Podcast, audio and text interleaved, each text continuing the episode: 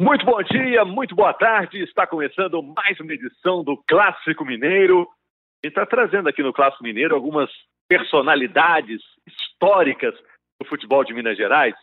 Hoje a gente vai falar com um cara que é meio dois em um. É um pacote, né? Ele foi jogador, ele foi o camisa 10 de um dos maiores times da história do Atlético.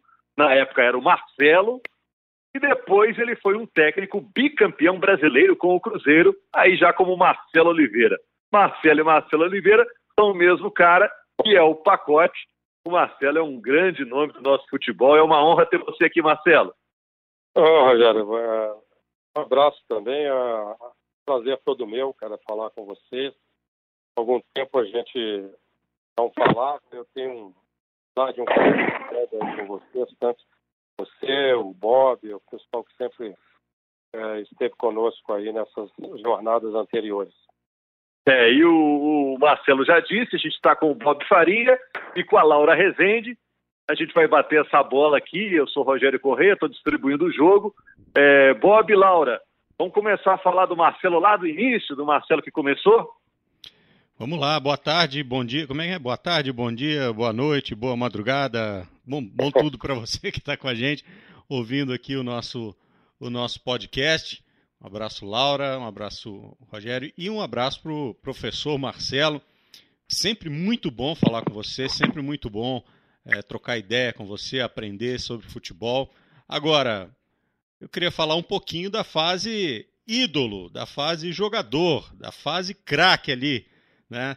E você, Marcelo, tem uma história, uma longa, uma longa história com o Atlético e, e eu queria saber se bate saudade daquela época de vestir chuteira, ou calçar chuteira, né? Melhor dizendo. Tá bom, um grande abraço para você também. Olha, é, eu, eu, quando parei de jogar, eu fiquei durante algum tempo, embora tenha parado por, por opção própria, eu eu fiquei durante algum tempo, ainda sonhava às vezes com, com, com o vestiário, uma preleção, sonhava com é, eu jogando num, uma grande torcida.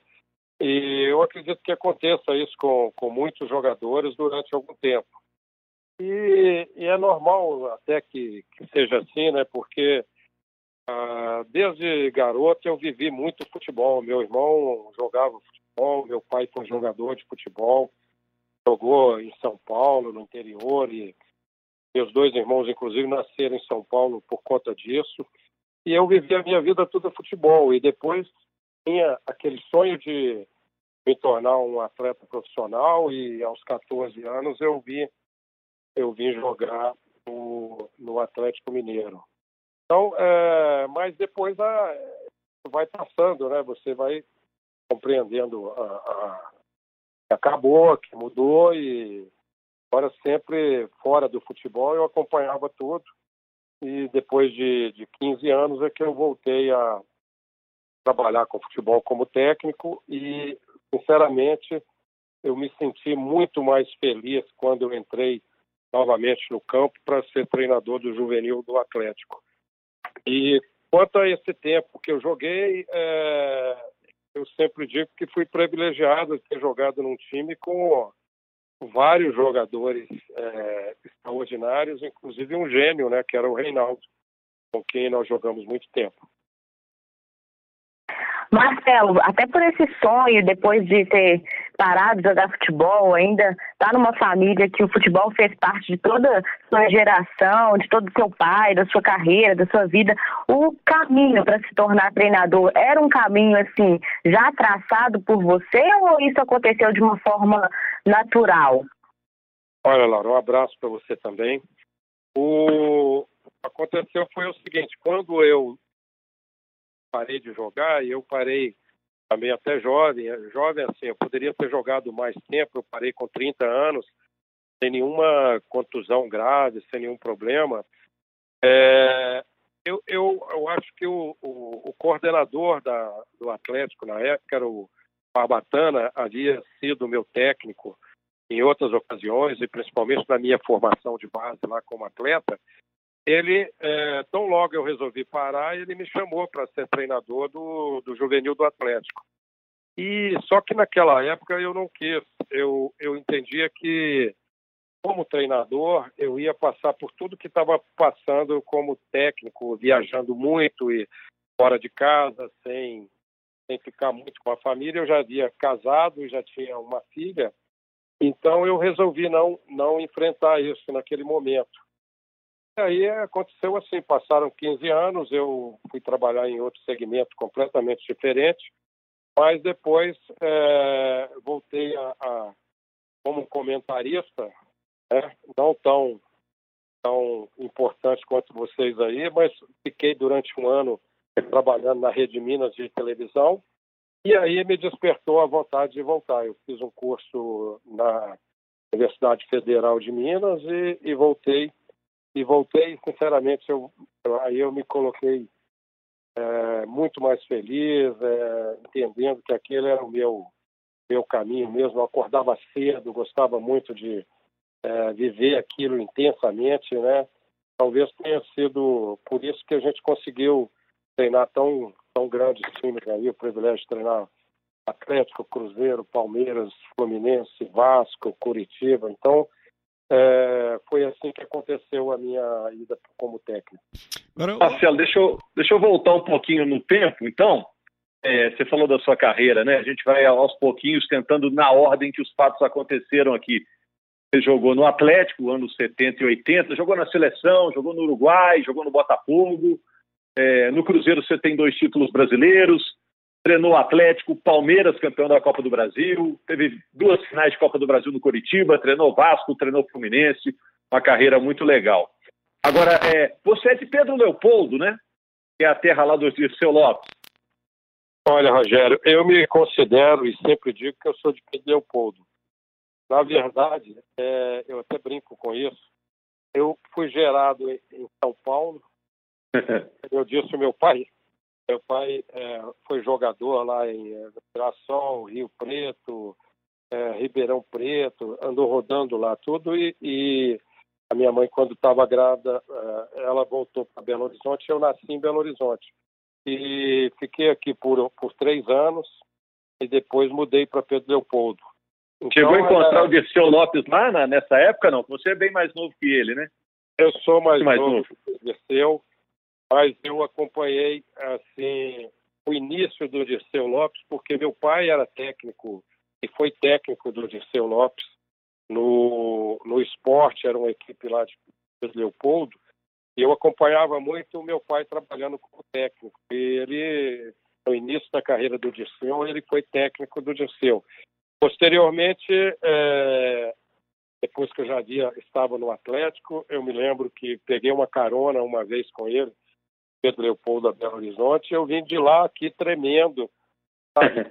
não conseguia falar direito porque era um ídolo, né? Dirceu e Gustão, o, no Atlético o Lola, é, o Laci, eram assim jogadores, porque na, na verdade naquela época a gente como garoto, primeiro eu tinha vontade de ingressar num, num clube de futebol como o Atlético Cruzeiro, América e qualquer outro clube desse nível. E depois a, o grande sonho, até diferente de hoje, qualquer garoto fala que quer jogar na Europa, a gente tinha o sonho de, de jogar na equipe principal, diante da torcida, no Mineirão, no Independência, e ser um ídolo do clube, né, ou ganhar títulos com o clube. Então foi assim que aconteceu. O Dirceu, é, eu tive a honra de dessa vez de, de encontrá-lo e depois de enfrentá-lo, aí já o jovem é, iniciando no Atlético e ele mais veterano, mas sempre muito brilhante, um jogador excepcional que a gente vai a vida toda falar porque não disputou uma Copa do Mundo, né? E isso pode ocorrer às vezes com um ou outro atleta. Marcelo, o Bob vai perguntar aí só para esclarecer, porque eu abri falando disso, o pacote original era o seu pai, então? É, o meu pai, é verdade. Eu, até hoje algumas pessoas me chamam de pacote, principalmente os colegas da época do da época do, do Atlético, Cerezo, quando liga para mim, é pacote, é, é, Reinaldo, São Leite, exatamente por isso. Meu pai era um jogador, dizem que muito bom, eu não cheguei a vê-lo jogar, era baixinho e forte, então eles botaram o apelido nele de Pipote. Então, todo mundo em Pedro Leopoldo e na região, e, e até no futebol, conheciam como, como Pacote. E aí, em Pedro Leopoldo, como tinha outros Marcelos, aí me chamavam Marcelo Pacote, Marcelo do Pacote, Marcelo Pacote. E aí ficaram sabendo lá no Atlético e começaram a chamar. é, então essa é a origem do, do apelido. Marcelo, me conta um negócio. Como é que foi seu encontro com esses outros caras que montaram, que fizeram parte desse time lendário do Atlético? Como é que foi seu encontro com o Reinaldo? Como é que você viu o Reinaldo pela primeira vez? Ah. Com o Cerezo pela primeira vez? Os outros caras desse time? Como é que foi isso? Ah, muito, muito legal né, o, o Bob falar disso, porque as pessoas às vezes não, não têm noção do que do que a gente passou né, para chegar a jogar no Atlético, a participar de uma seleção brasileira, né? E eu tive muita sorte. Eu, eu vim treinar no Atlético, eu já jogava lá em Pedro até com adultos, embora tivesse 14 anos. E eu vim treinar no Atlético, cheguei numa tarde a treinar e, eu, e o treino, eu, eu tinha idade para infantil, 14 anos infantil, 16 anos infanto, juvenil e 18 anos juvenil. Então tinha juniores, né? E aí quando o El Campos, um ex-jogador e, e, lá de Petropoldo, combinou para mim vir treinar, eu cheguei no, no, no, dia que era um treino do juvenil. Então estava tava equivocado. O, o, infantil tinha, já tinha treinado de manhã. E aí, o Barbatana, sabendo daquilo, ah, veio de Pedro Leopoldo, está muito bem recomendado e tal ele deixou que eu treinasse no juvenil, nos, nos, garotos de 18 anos. E eu fiz três gols nesse treino e acabei ficando, ficando direto ali. Ele não deixou que eu descesse mais para outra categoria. Eu só desci um jogo para jogar para o Infanto contra o Cruzeiro, até fiz o gol, foi 1 a 0 para gente. E a partir dali eu fiquei. Eu lembro é, de estar vendo um treino lá do, do infantil com o Cerezo jogando. Só que esses jogadores eram excepcionais. O Cerezo tomava conta assim, do meio campo, muito magrinho, mas uma disposição, tomava a bola toda hora. E, e, rapidamente a gente se encontrou no juvenil porque ele foi subindo também, é, quebrando assim a, as etapas. Né?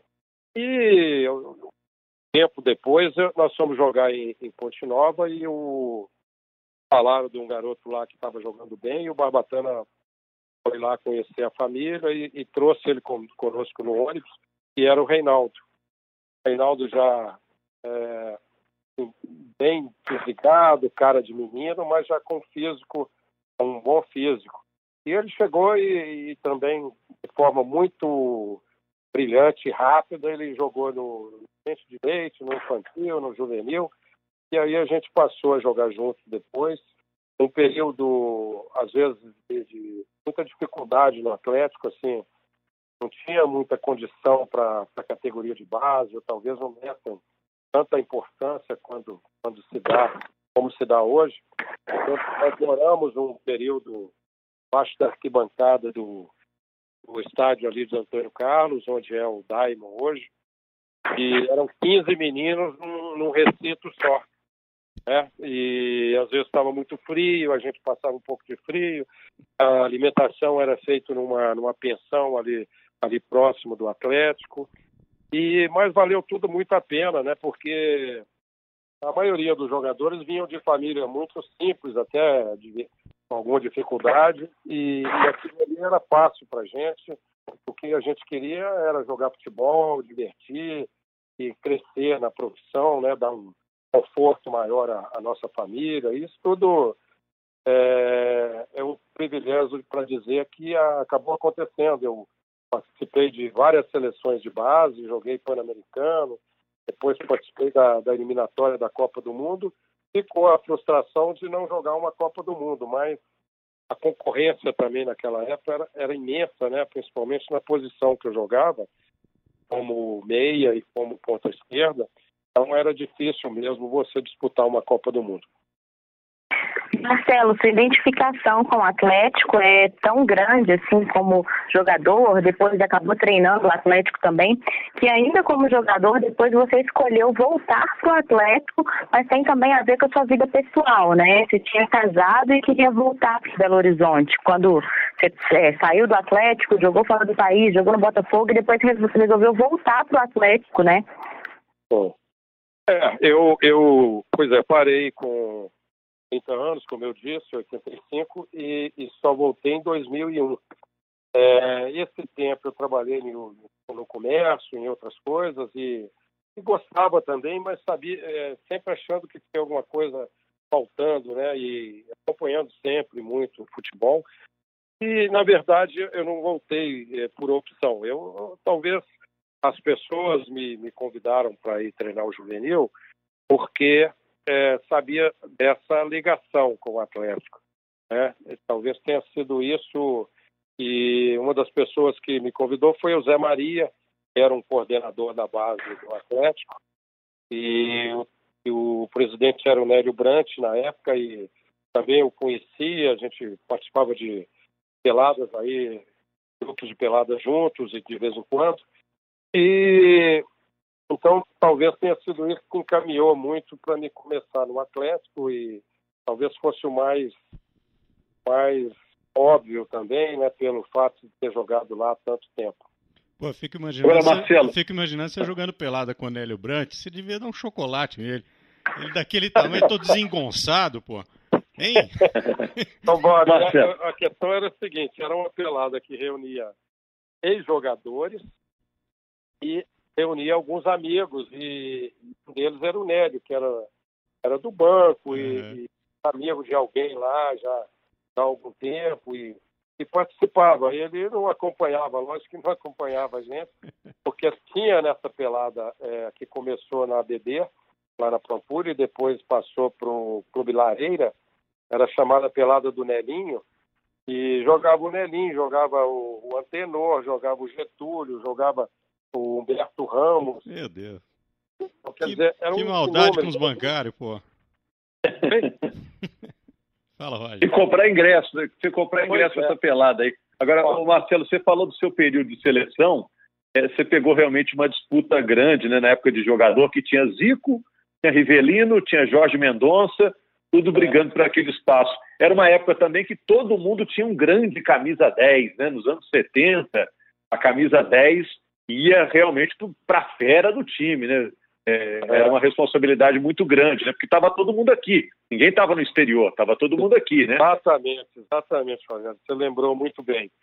É, eu, eu, eu jogava de meia, sempre fui camisa 10 no Atlético, dupla com o Reinaldo, joguei com o Dario, às vezes com o Campos, e, e às vezes ficava no banco porque revezava com o Paulo Isidoro, que tinha subido e estava indo muito bem também, foi um, um jogador excepcional.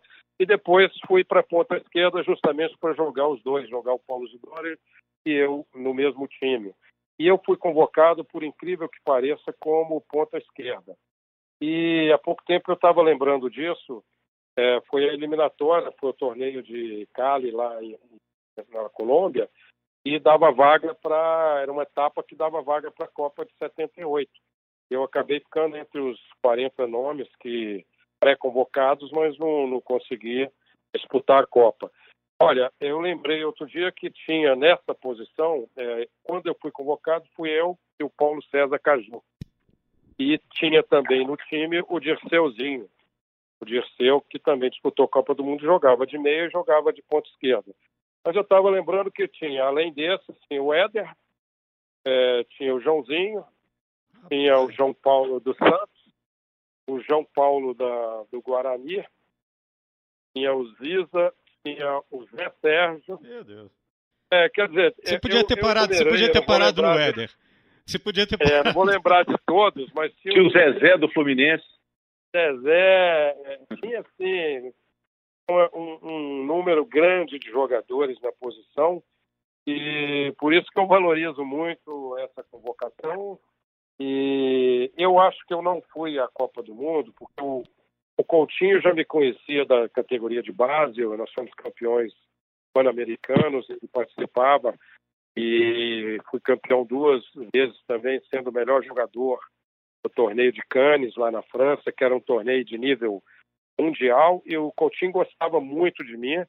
E só que quando eu voltei ao Atlético, antes da Copa de 78, o Barbatana começou a, a, a colocar o Ziza como ponto esquerda e me revezar com o Paulo Isidoro. Então acabei, acabou que prejudicou os dois jogadores, sabe, para a Copa do Mundo. E, e, principalmente no meu caso, se eu tivesse jogando permanentemente, talvez eu tivesse um espaço, porque o Coutinho realmente ele, ele quis me levar para o Flamengo uma vez, ele gostava muito de mim. Agora, a gente é, lembra de você e, e, assim a lenda, né? Absolutamente genial jogando no meio de campo. É, mas você se sentia muito bem jogando de ponto esquerda? Você acha que você foi um ponto esquerda melhor do que você foi do meio de campo? Olha que é difícil, hein? Eu tive, Bob, uma fase de ponto esquerda excepcional. Uma, uma fase que é, tudo dava certo, eu fiz gols, eu, eu é, dei passes assim para gols, eu fiz jogadas muito boas pela esquerda e era, um, era semelhante ao que, ao que se faz hoje, um, jogador de pé direito jogando pela esquerda com liberdade de, de movimentação por dentro, por meio. Naquela época a gente não precisava tanto marcar, né?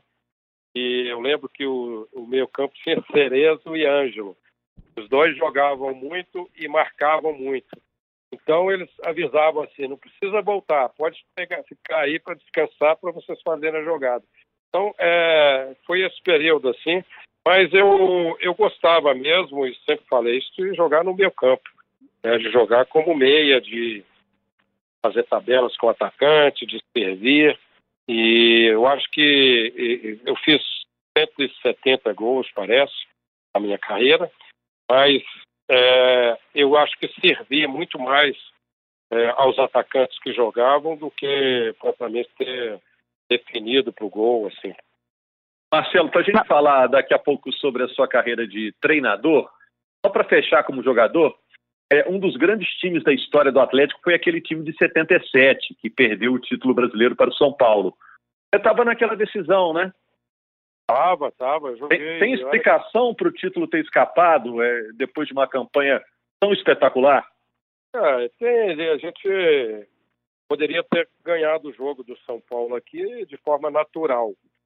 Mas é, a primeira explicação é a, a, injustiça né, de, de você fazer dois grupos. O Atlético é, vai por um grupo e faz 10 pontos à, à frente do, do São Paulo e o São Paulo e o Atlético invicto, o São Paulo perdeu várias vezes, o Atlético com o melhor ataque, o melhor defesa, o artilheiro, mas era a regra do jogo, né? Então não dava para também reclamar muito. Nós tínhamos só a vantagem de jogar no Mineirão.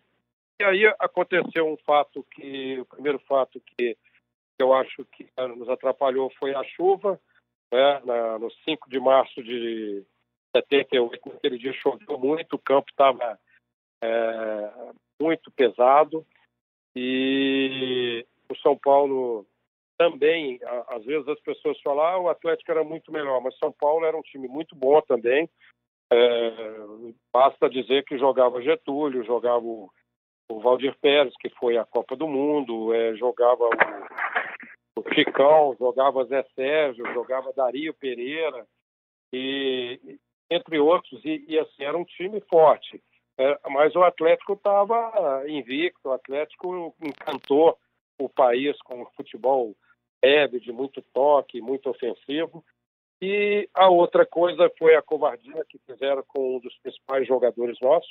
Primeiro, é, é, deixaram para fazer o, o julgamento do Reinaldo no último jogo, e eu acho que foi proposital. Naquela época tinha muito isso. Erro de arbitragem. Vocês, como pessoas do futebol, vão relembrar aí muitos deles. Eu posso lembrar do Atlético com as expulsões. Posso lembrar o Cruzeiro com aquele gol que foi anulado lá contra o Vasco, que ninguém entendeu. Porque 74. muito problema, muito problema com. Porque não era tantas câmeras e tanta imprensa em cima dos problemas que aconteciam, então era mais fácil de fazer uma de, de, de um erro proposital ou de uma situação proposital. E aconteceu do julgamento do Reinaldo ficar para aquele último, aquela última semana da decisão. E no jogo em si, o Anjo era um dos principais motorzinho do nosso time. Ele jogava, ele marcava. Nós usávamos assim, o Cerezo partia no ataque, o Anjo ficava. Depois o Anjo partia, o Cerezo ficava. E quebraram o joelho do Anjo. Assim, Chicão, assim, uma, né? Uma jogada. Foi, na verdade, o Neca.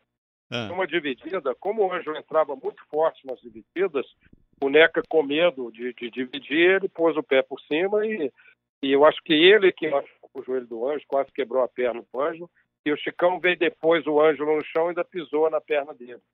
Então, é, nos desfalcou ali. E a outra situação é capricho do futebol. Né? Se a gente lembrar que poderia ganhar no jogo, ganhou. Foi um jogo até meio equilibrado. Nós não tivemos uma superioridade absoluta. Mas depois das penalidades, é, a gente estava dois, dois pênaltis na frente do São Paulo. Conseguimos jogar três para fora e o São Paulo fez os outros três. Quer dizer, é um capricho também, uma coisa que é, salve a devida proporção que aconteceu com a seleção brasileira em 82. E se eu não estou enganado, só para completar, Laura, o juiz daquela partida foi o nosso querido amigo Arnaldo César Coelho, não foi? Eu acho que sim, mas eu não tenho. Eu, ele já me contou desse jogo. Eu até perguntei para ele, falei, escuta, você, não, ninguém te falou que o, o, Chicão tinha pisado no. Ah, eu dei cartão amarelo e tal, e, desconversou, e enfim, Arnaldo é uma figura fantástica, né? Mas era um grande, ô, um grande do Ter uma ideia, para ter uma ideia, naquela época, alguém, eu acho que foi o Armando Max, falou: ah, tem, tem coisa que a gente vê, tem coisas que a gente não vê. E é, é por isso que, às vezes, quando me perguntam sobre o VAR, por mais que ele, ele pare o jogo, os jogadores vibraram e tem que voltar atrás, ele corrige, certa forma, essa, essa injustiça. E ele não deixa que o árbitro cometa coisas tão equivocadas né, que podem tirar um título de um time, como aconteceu nesse jogo. Beleza. Marcelo, saindo um pouquinho da sua carreira de jogador e entrando agora no Marcelo professor, né? Você chega ao Cruzeiro, rival do Atlético, onde você foi ídolo durante tantos anos, com um pouco de desconfiança de parte da torcida e acaba sendo bicampeão brasileiro com um time excelente que você trabalhou junto até com o Alexandre Matos, né, que era diretor de futebol do Cruzeiro. Como que foi esses anos na frente do Cruzeiro? É, vou contar esse início, porque eu acho que é importante. Tem uma, uma situação que eu nunca, nunca comentei assim publicamente. É, eu, eu vinha do Curitiba com dois anos maravilhosos. O Curitiba, final da, duas vezes final da Copa do Brasil, com possibilidade de ganhar e, e um time também muito bom que nós fizemos, que a gente ganhou de quase todos os grandes times do Brasil lá em Curitiba e uma campanha maravilhosa. E, e quando cheguei no Cruzeiro, é, talvez isso não fosse acontecer, aquela é, resistência, porque é, eu estava muito bem no Curitiba. E, mas o Cruzeiro tinha perdido, estava uma fase muito ruim, um ano péssimo, e tinha perdido de 4 a 1 naquela semana no Santos. A torcida aplaudiu o Neymar, gritou a lepra contra o próprio Cruzeiro e a torcida estava muito revoltada. E aí vazou o meu nome como técnico, futuro técnico do Cruzeiro.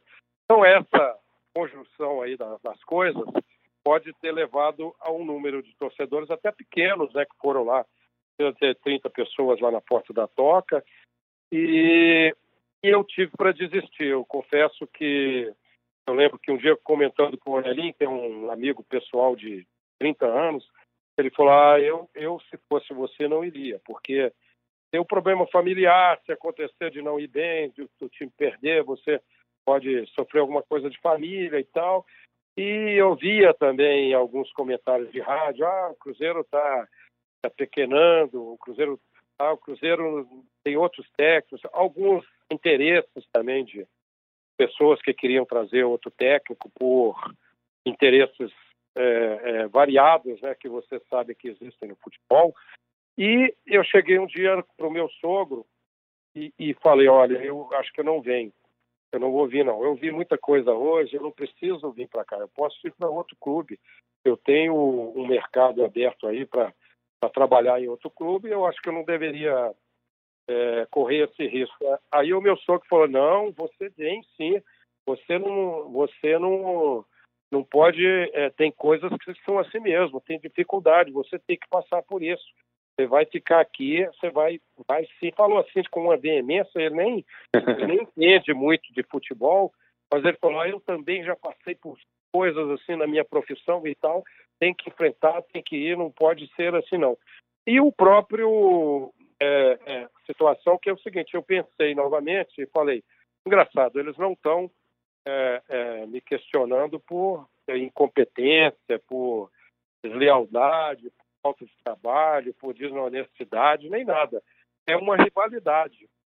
Por que, que eu não posso arriscar se eu estou indo para um clube que tem uma estrutura física, é, um CT maravilhoso, um clube que tem um time bom e que, que pode reforçar, né, que a gente pode trazer alguns nomes, então, por que não enfrentar isso? Aí, a partir daquele dia, mudei completamente. Falei, eu vou com tudo e vou. A gente vai fazer um grande trabalho, né?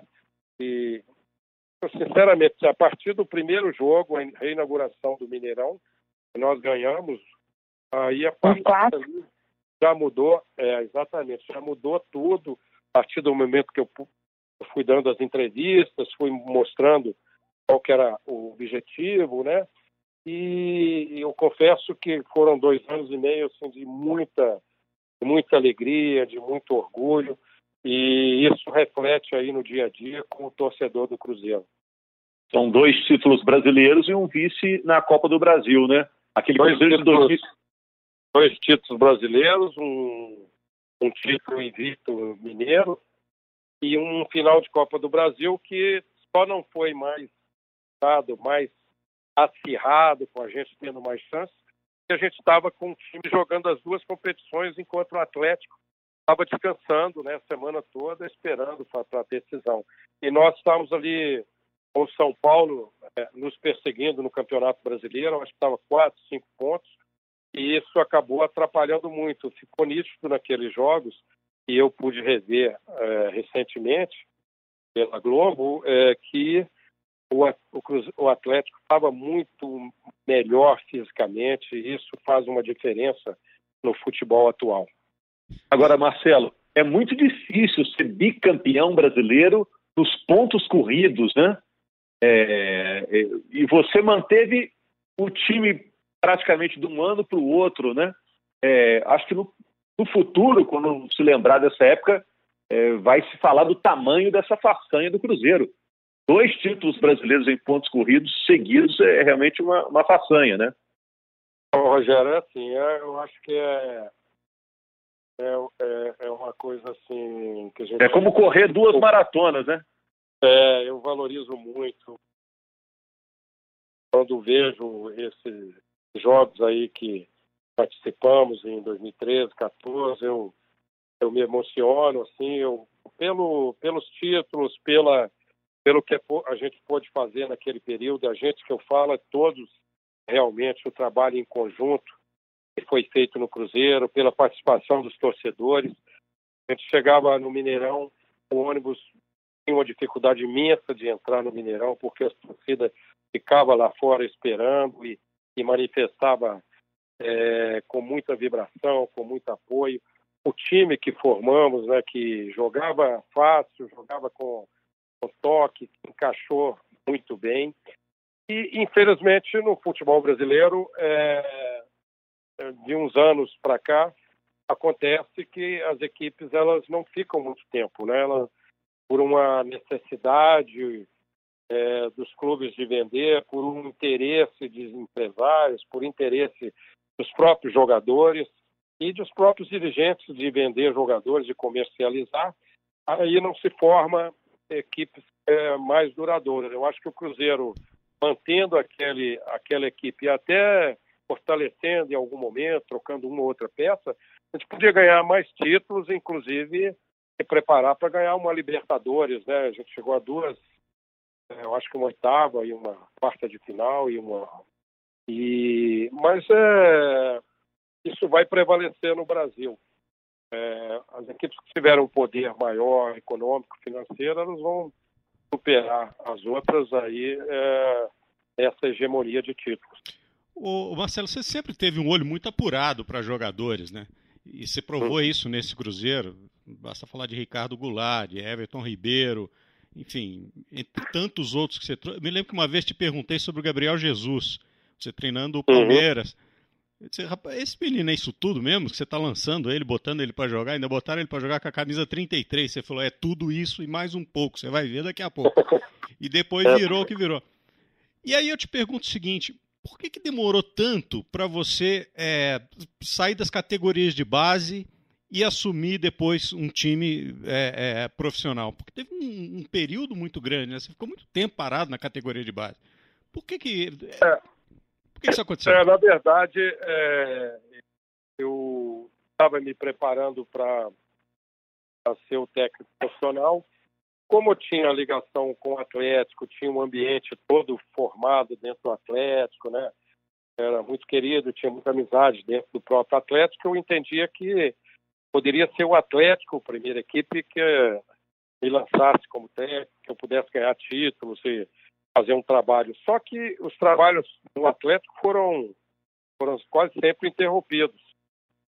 É, o Atlético trocava muito técnico né, por qualquer motivo. E eu posso lembrar aqui, vocês vão lembrar, porque em 2008 o Atlético estava na, na, quase na zona do rebaixamento, o técnico era o Galo, e eu fui chamado e, e para ser o técnico efetivo, não, não por um período, né, não interinamente, e nós terminamos em 11 lugar, é, recuperamos o time, lançamos o Serginho, o Rafael Miranda e o Leandro Almeida, o, é, e outros jogadores, é, Márcio Araújo.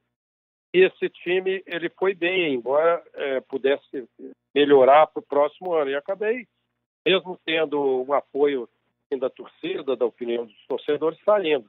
Então, acho que demorou foi eu sair do Atlético. Eu saí do Atlético, ralei um pouco lá no, no Patinga, porque não recebia, e fomos campeões da segunda divisão.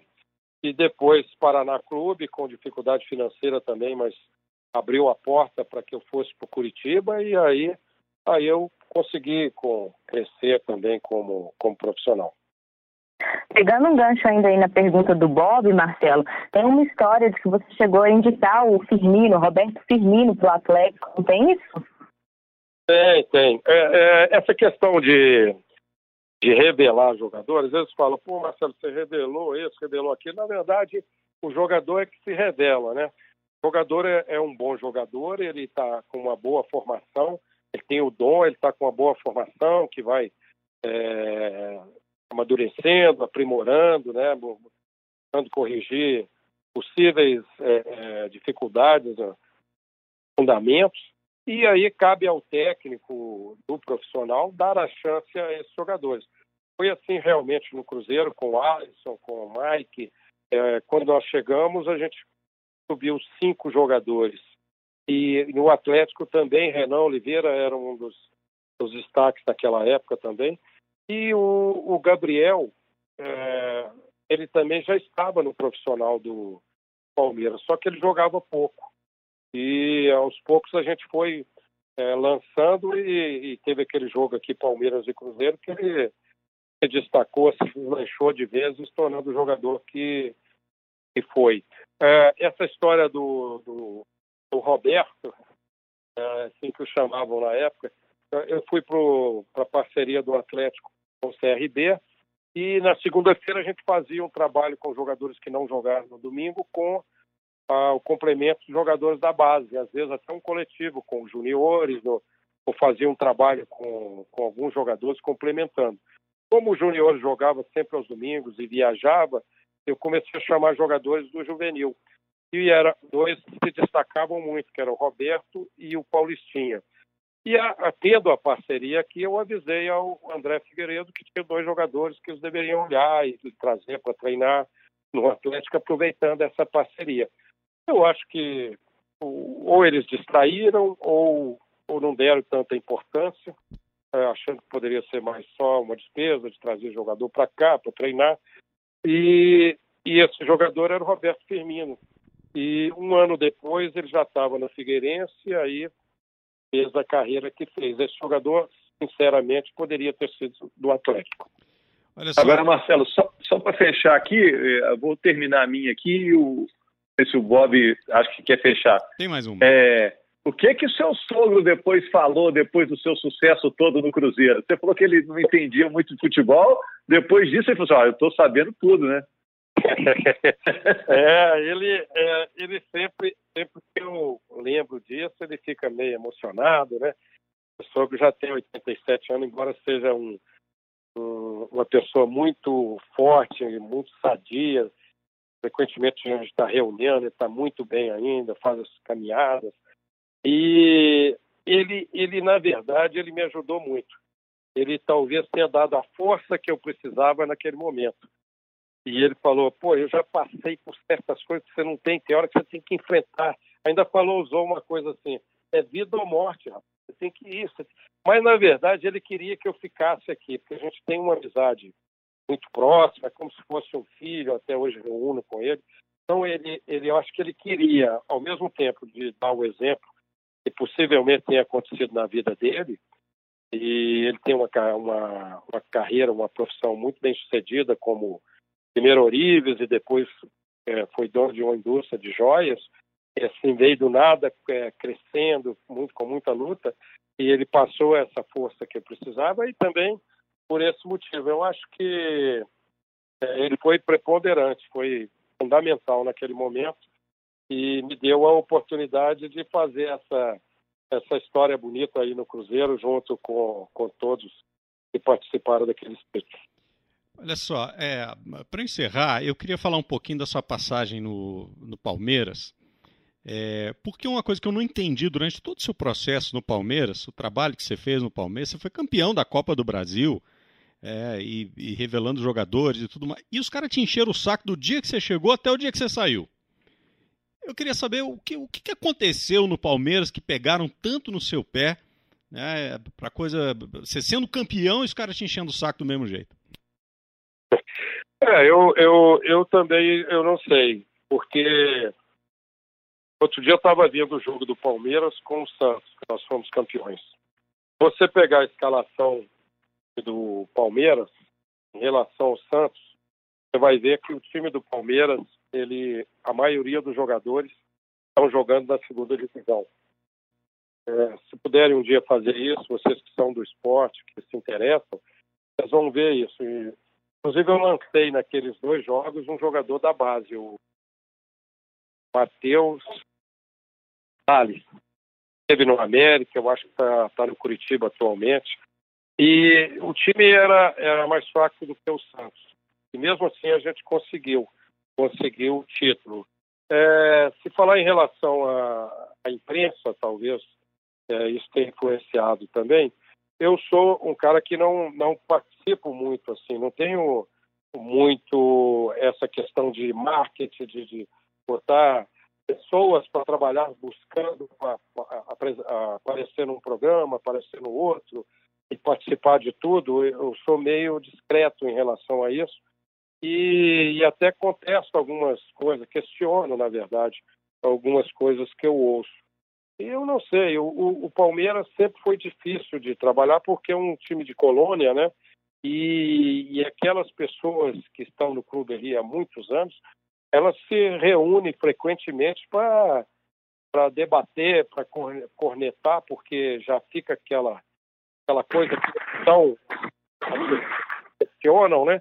Mas eu não sei, eu não sei exatamente. E eu fui para o Palmeiras com com a, a, a, ganhar títulos, né? Como eu havia muito êxito no Cruzeiro, eu tinha o caminho para ser campeão brasileiro, eu tinha o caminho para ganhar vários títulos. Mas não é assim o futebol. Você tem que, que, que ter um tempo de trabalho, de rever, de reajustar elenco.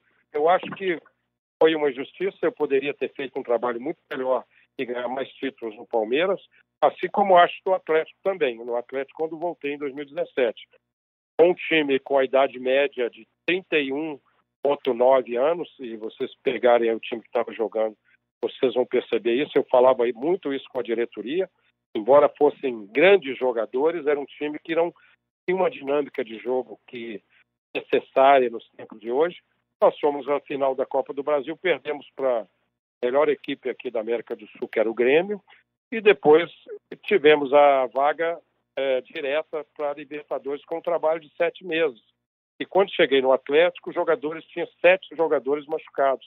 A gente teve que improvisar muito ali no início do, do nosso trabalho. Então, é, mas são coisas que acontecem que não é, nos fazem crescer também e não tem mágoa nenhuma, muito pelo contrário.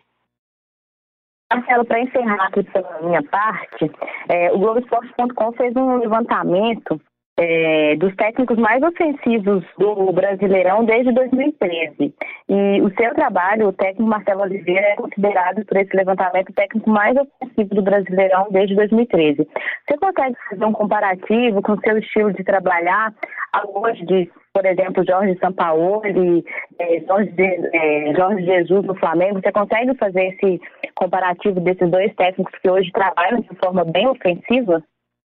É, eu, eu, eu tenho é, esse objetivo no, em todos os clubes que eu trabalho, de, de jogar ofensivo. A minha referência como técnico é o Tele Santana, porque eu trabalhei com ele durante cinco anos.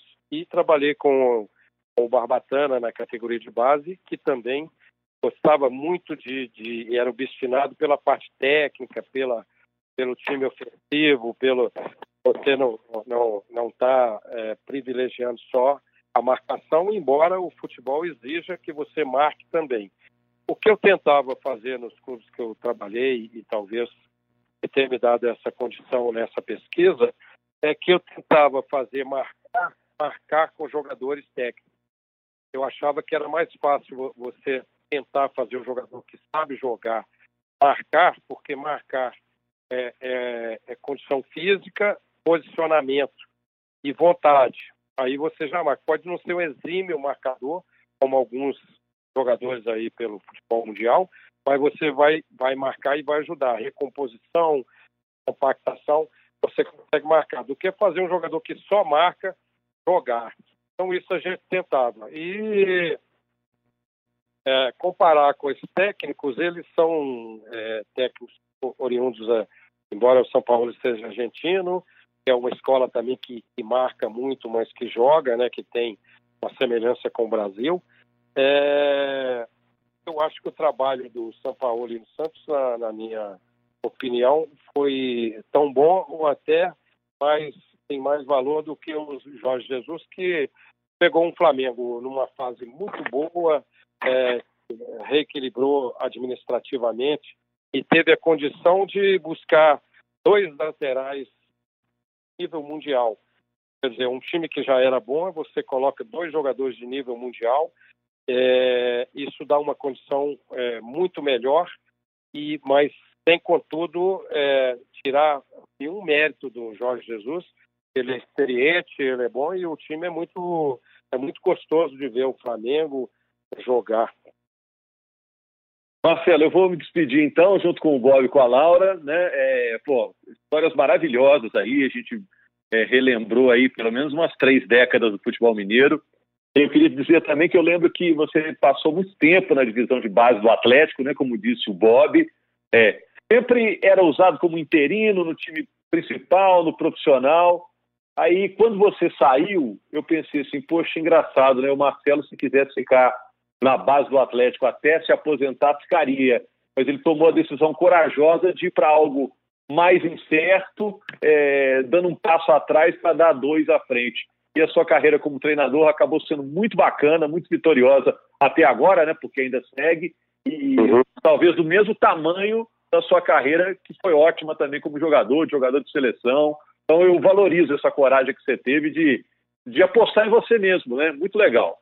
É, eu agradeço. É, na verdade, é, você tem um, um ideal, né, tem um sonho, é, você certamente vai passar, você não vai direto do seu sonho para alcançar imediatamente. Tem que passar por etapas e principalmente na nossa na nossa função de técnico, é, todo o trabalho que se faz você pode armazenar muita experiência, pode amadurecer, pode pode crescer muito e, e eu acho que foi uma medida certa é, sair para começar a, a, crescer devagar e, e, tive muita sorte, tive uma, uma, muito trabalho, né? Foi muito intenso e, e uma comissão técnica também que a gente está junto há muito tempo que é muito afinada, né? Todo mundo muito interessado e me sinto muito feliz e com a carreira que tenho, assim com e também de, de sair e entrar nos clubes, né? De cabeça erguida, sem deixar nenhum tipo de, de, de problema, de dificuldade.